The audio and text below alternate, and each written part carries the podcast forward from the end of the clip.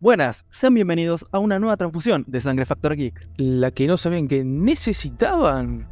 pero que les resultará absolutamente irresistible. Hoy conmigo se encuentra Leo el Vikingo Catena. Olis, ¿cómo están? ¿Todo bien? Y por supuesto yo, su querido profesor. Hoy toca hablar de un capitulazo, nunca mejor dicho. Y como se ve claramente en el, en el fondo o en el título, ya saben de qué estamos hablando, ¿no? De Mandalorian temporada 3, capítulo 3. Por ser algún despistado o alguien que escuchó, escucha por primera, por primera vez nuestro podcast en este mismo instante, dirán, "Mm, ¿qué esta gente? ¿Qué, ¿Quién es? ¿Qué- está media rara, está, está media loca. ¿Qué es ese nombre que le pone a los títulos de transfusión? Bueno, vamos a explicar obviamente, ¿no? Somos un podcast que trata sobre básicamente temas geeks, que, pero puntualmente no estamos eh, dándole mucho hincapié a lo que es la serie y las películas, pero tenemos en un futuro hacer algunas cosas gaming y bueno, ya no sé si nos metemos, nos meteremos en la parte otaku, pero esa es más o menos la idea. Y en vez de, para no ser tan aburrido y no ser tan comunes, porque no somos comunes, no le ponemos episodio 1 o capítulo 1 o podcast 1, no, transfusión, haciendo un juego de palabras a, bueno, nuestro nombre, Sangre Geek. Así que nada, esa es una pequeña explicación. Y también invitarlos a que se unan a, nuestro grupo de Telegram. Y si van, abren Telegram, ponen en la lupita Sangre Geek y les va a aparecer el grupo. Y si no, si quieren tipear y van directamente, ponen un link, ponen t.me barra Sangre y van directo al grupo. Bueno, ahí pueden, nos pueden insultar o pueden hablar con nosotros. De todas maneras, acá abajo están todos los links de todas nuestras redes, así que no tienen excusa. Así que bueno, ahora sí, Pablito o profesor, continuemos con el episodio del día de hoy. Bueno, un capítulo que fue una gloria, porque realmente empezó subido al pony de una manera impresionante. Y la verdad que muy, muy interesante lo que plantea. Incluso se nota, se nota que es el producto estrella de Disney Plus en este momento. E incluso también de Disney. Porque la plata que se nota que tiene metido la producción del episodio se ve La plata que hay en. Se ve hermoso el episodio. La fotografía, todo se ve divino. Me encantaría ser el productor de CGI de Disney para que me pague lo que le deben de estar pagando. No en todas las producciones, ojo. En e- o sea, acá se nota que hay, hay una, mucha parte del presupuesto enfocado a esto porque la verdad que es espectacular lo que nos están ofreciendo. Y además es muy. Es una serie. Perdón, eh, digo esto y ya te continúas. Creo yo que es una serie que está, además de innovar mucho, eh, proponiendo muchas cosas distintas a lo que ya veníamos viendo. Por ejemplo, el capítulo de hoy fue algo totalmente distinto o, algo Sí, totalmente nuevo. Un, o un capítulo, cada capítulo está, por ejemplo, de esta tercera temporada, nos está mostrando algo nuevo. O algo que jamás, o que algo no poco común, ¿viste? Eso me parece buenísimo. Como Coruscant, que bueno, que hacía mucho que no la veíamos, la vimos en un esplendor tremendo. Toda la historia este del Doctor Ex Imperio, bueno, todo está... Es muy propositivo, creo yo. Bueno, eh, lo que te iba a agregar es que está tomando muchas cosas de Legends, que es algo que habían descanonizado, no sé si vos te acordás. Sí, nunca, nunca llegué a- La al al de Legend.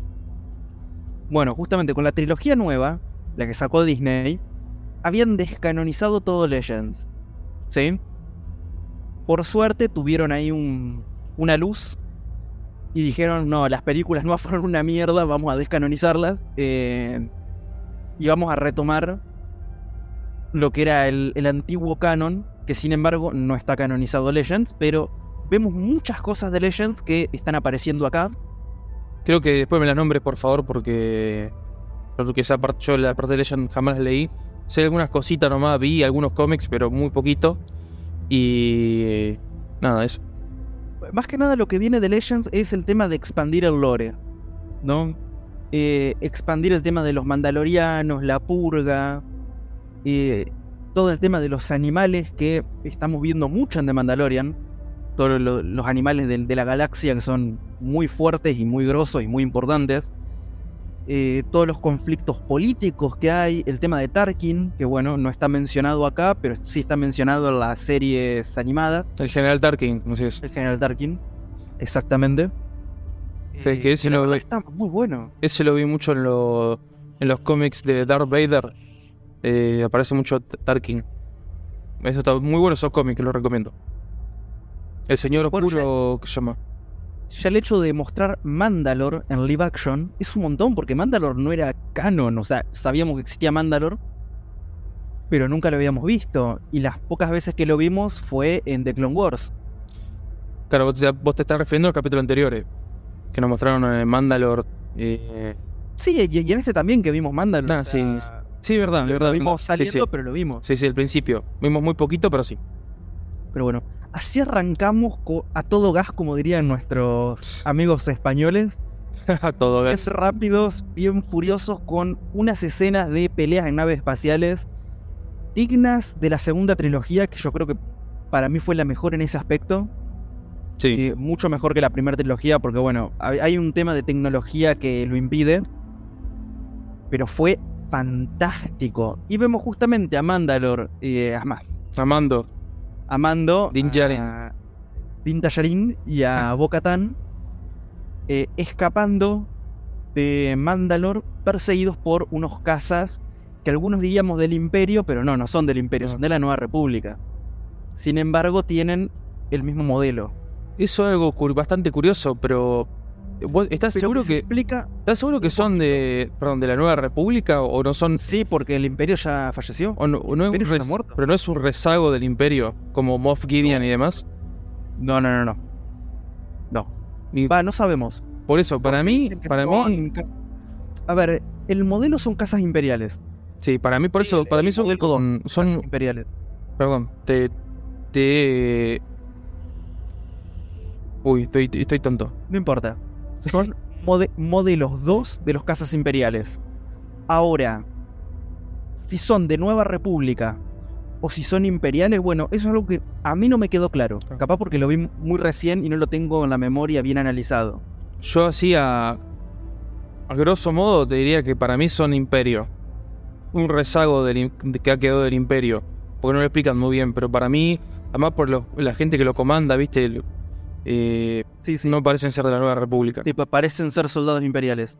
Cuestión, eh, muy buena escena.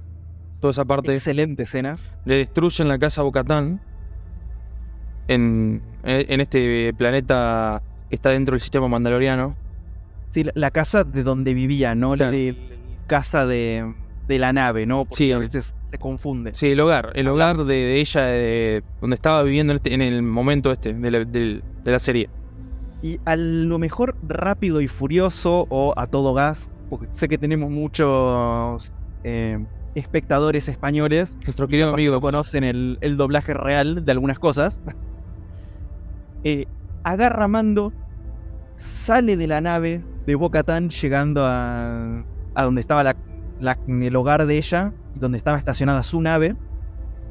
El tipo salta de la, de la nave en la que escaparon de, de Mandalore, se sube a su nave, así todo rápido antes de que lo vuelven en mil pedazos.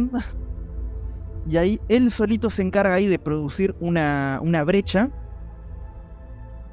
Y cuando lo logra, se le viene la noche, porque aparecen otros 20 casas Sí, era una barbaridad. imperiales. Y ahí le dice a Bocatán, mami, acá tenemos que ir a la puta. Sí, tuvieron que huir, Bueno. básicamente, porque no era- eran demasiado, lo iban a flanquear, lo iban a. ya imposible. Exacto. Y ahí salen al espacio, activan los hiperpropulsores y se lanzan al hiperespacio a escapando. No sabemos, en este momento, hasta ese momento no sabemos para dónde van. Van a un lugar que supuestamente los pueden detectar. Y ahí se termina esta primera parte de- del episodio. Y ya nos trasladamos automáticamente a Coruscant. En ¿Qué? Coruscant tenemos el foco puesto en el doctor eh, Penn. Penn Pervish, Pervigan, algo así, no importa. Que era, para los que no se acuerdan, fue el doctor de la primera temporada que estaba con Grogu. Cuando, lo, cuando los capturaron a Grogu, eh, todo el, el imperio que estaba haciendo experimentos, que eh, estoy casi seguro que él era el que estaba tratando de buscar eh, este método de clonación para poder clonarlo a Palpatine. Que Claro, después lo la idea de la en las, en las, nuevas- en las nuevas películas vemos eso y en el Fallen Order también.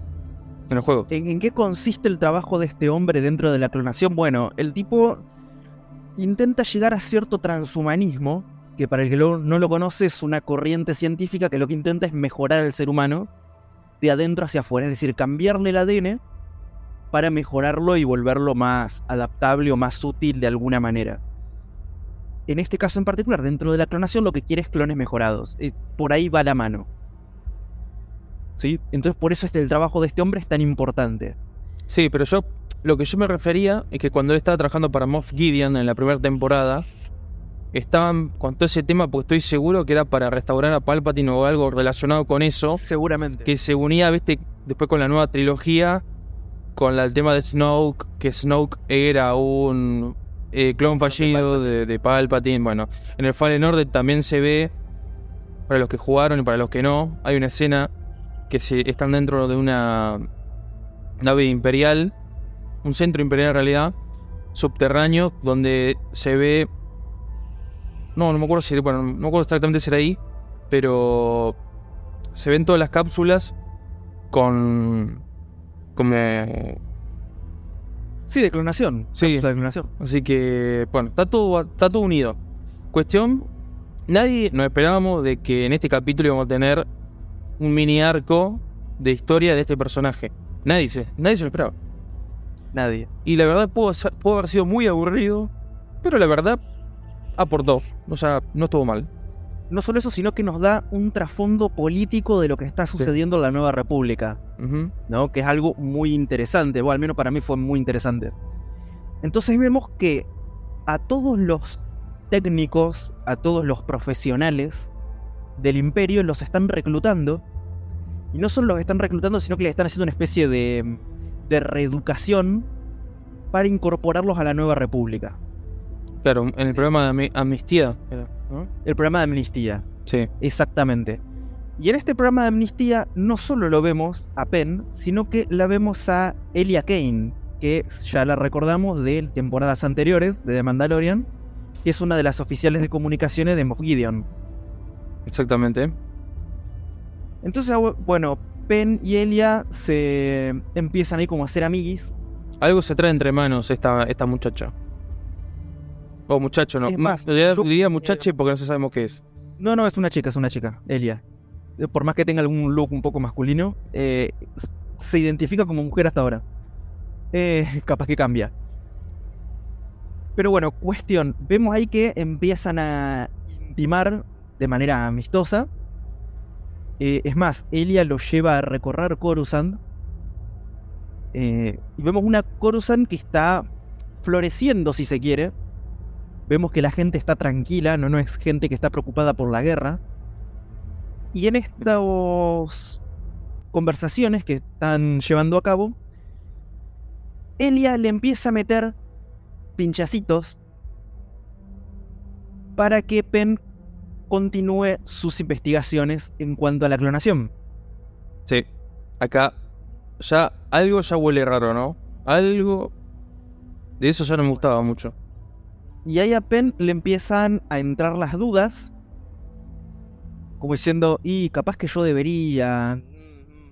No Sí, sé, que Cuando sí, que no. empieza, que empieza con la parte ética, viste, que no sabe, que la que no sabía si éticamente era muy complicado, si se goza, para la nueva, para la nueva república está penado, o sea, está prohibido por una especie de, Exactamente. por su especie de constitución. Y el robot este bueno. que le hace de psicólogo todos los días, preguntándole si cómo se siente cómodo, si no tiene algún resentimiento con sus compañeros, si no tiene resentimiento con los gobernantes, bueno, etc, etc.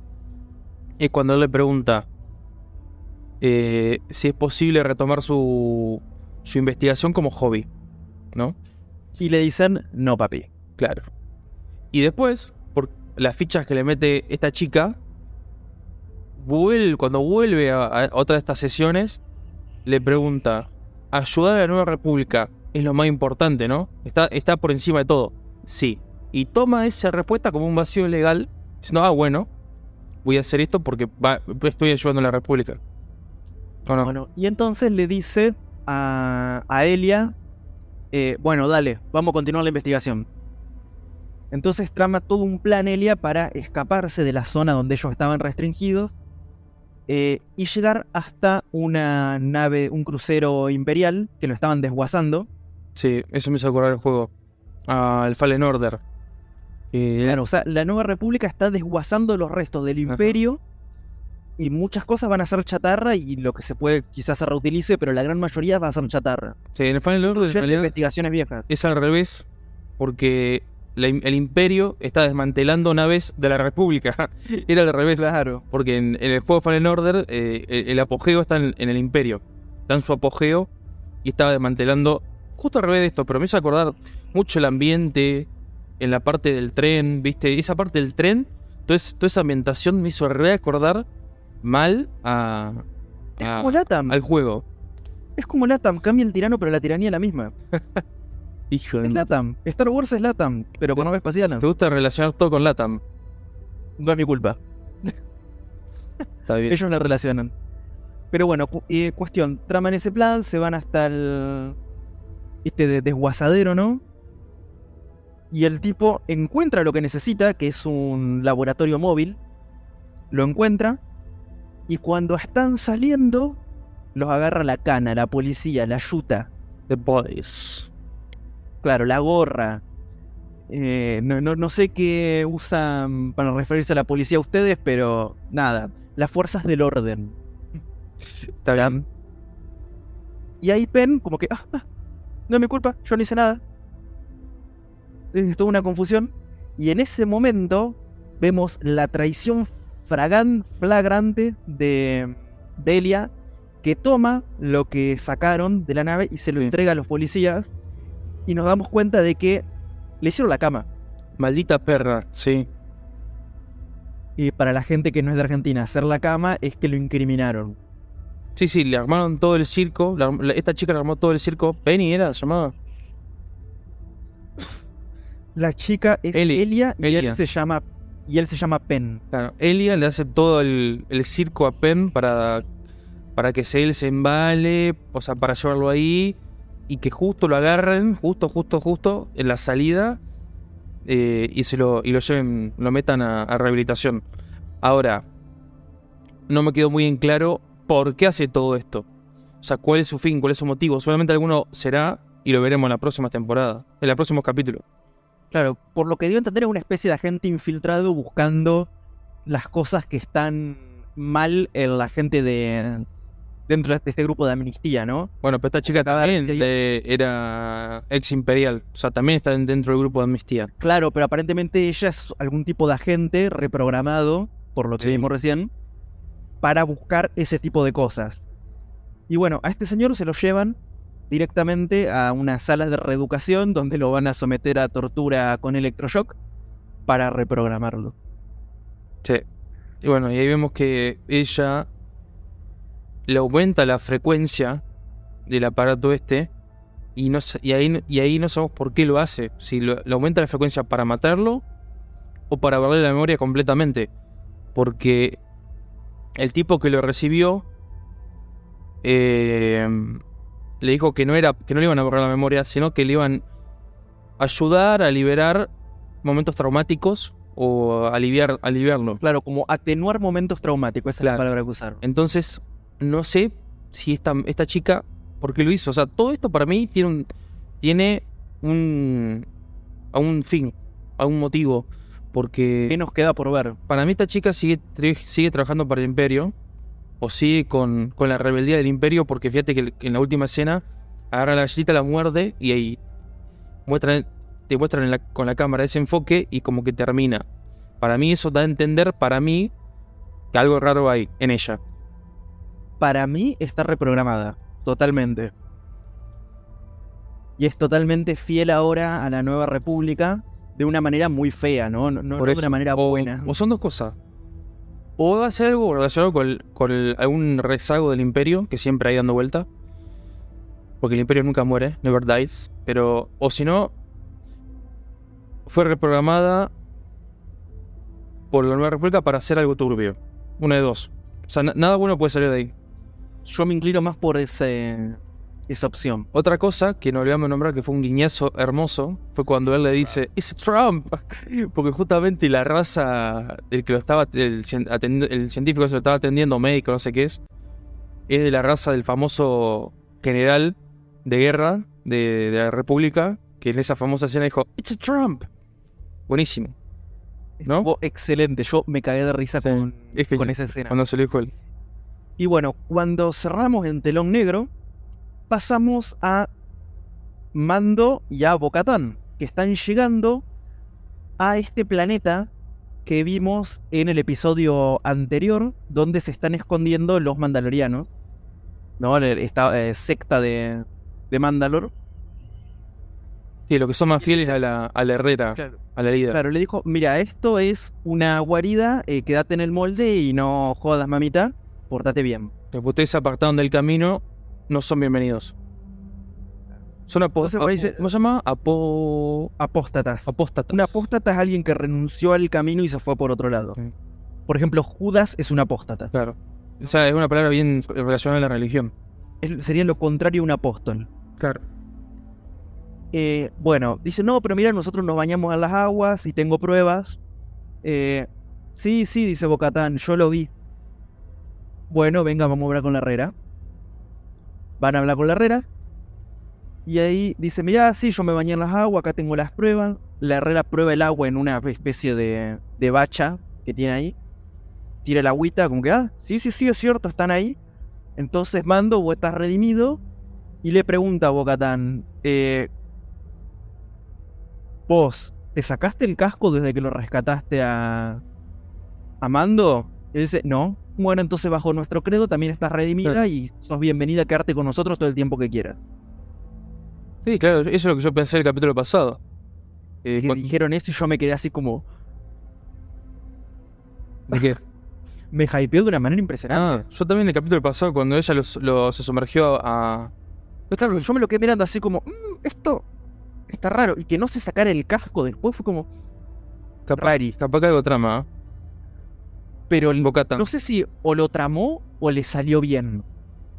No sé cuál de las dos A ver, cuando. maneras. El capítulo es- pasado. el hype. cuando, la- cuando estaba viendo el capítulo, vos creo que vos estabas conmigo, que yo te Sí. dije, creo que yo te dije, no sé quién lo nombró, cuando ella lo, sal- lo salió a rescatar, dijimos, bueno, pero ella también teóricamente se está bañando, Sí, lo comentamos entre nosotros. por eso. Así que no sé si le salió bien, o, o le salió de, de culo, digamos, o si planeó algo, ¿no? Pero bueno. Y ahí termina este capítulo con todos los mandalorianos felicitando a Bo-Katan y a Mando por eh, volver a sus filas, como ellos lo, lo entienden. Bien. Capitulazo. Capitulazo. Una locura. capítulo. Me encantó, me voló el sombrero, fue una locura. Muy, muy buen capítulo, la verdad, está manteniendo un nivel altísimo, se nota que está la- acá está la plata. No solo mantiene un nivel, sino que me produce algo que The Last of Us no me lo estaba produciendo, que es ganas de que sea miércoles para ver el siguiente capítulo. Sí, sí, tal cual. Que es algo que yo le valoro un montón a la serie, porque si me la vas a dar capítulo por capítulo, al menos dame las ganas de querer verlo. Yo estoy un poco últimamente medio eh, perdido. No estoy tan metido en el hype de las series, eh, pero yo, es una cuestión personal. Eh, entonces es como que no estoy así constantemente pendiente de, de ver el capítulo, pero bueno, eh, supongo que ya me, regularizaré en algún momento y ya volveré a estar loco. Pero bueno, hoy miércoles dije, oh, es miércoles. Estoy medio perdido también con no sé qué ni qué día es. Oh, vamos a verlo. Eh, vamos a verlo y lo La grabamos hoy. De una. Y la verdad que no tiene desperdicio. Sí, totalmente. Es excelente. Excelente y se lo recomiendo a todo el mundo. Vayan y vean porque está muy bueno. Así que seguiremos con el, seguiremos grabando semana a semana. Espero que no nos vuelva a decepcionar. Va, nunca nos decepciona en realidad. Que no nos decepcione. Es hora de el chivo. Menos así que eh, recuerden. ya tiramos el chivo al principio del Telegram y, y otras cositas, ¿no? Pero bueno, vamos con el. Bueno, pero recuerden que nos pueden seguir en todas nuestras redes. Sí que está el link acá abajo. Aparte estamos en cualquier plataforma de podcast que a ustedes les guste. Estamos en todas. Spotify, Evox, Anchor, em, Google Podcast, Amazon Podcast. Estamos en todas como Sangre Geek. Y hasta un montón de otras plataformas que ni sabemos el nombre y ni son Pero no son conocidas, pero estamos ahí. Así que, Si, está, eh, si existe la plataforma de podcast, nosotros ex- estamos ahí. exacto. Así que van y nos siguen. Y es más, acá abajito pueden dar like, poner la campanita, ¿sí? un me gusta. Comentan, nos dejan un me gusta, nos dejan un comentario que para nosotros es un montón. un comentario en Evox, uno solito, yo con cualquier cosa. Eh, todo buenísimo, todo malísimo, nos gustaría tal cosa. Esto que dijeron eh, lo dijeron mal, se equivocaron en un dato, nos pueden corregir, no hay ningún problema. Acá todos somos humanos, así que. O el me gusta, lo que sea. Eh, estamos abiertos. Así que nada, eso es todo en cuanto a nuestras redes. Así que nada. eh, creo que. No, no, te olvidaste de Twitter. Bueno, en Twitter también estamos, pero no como Sangre Geek, sino como Geek Sangre, porque hay un hijo de remil puta que nos robó el nombre y encima el forro no lo usa. Claro. Siempre nos gusta recalcar eso, que es un hijo de remil puta que no lo usa. Así que nada, profesor y, y- y oyentes, recuerden que nos suene la sangre. La Sangre Geek. Eso ha sido todo por hoy. Espero que les haya gustado, espero que se hayan divertido y nos vemos la próxima en una nueva transfusión de Sangre Factor Geek.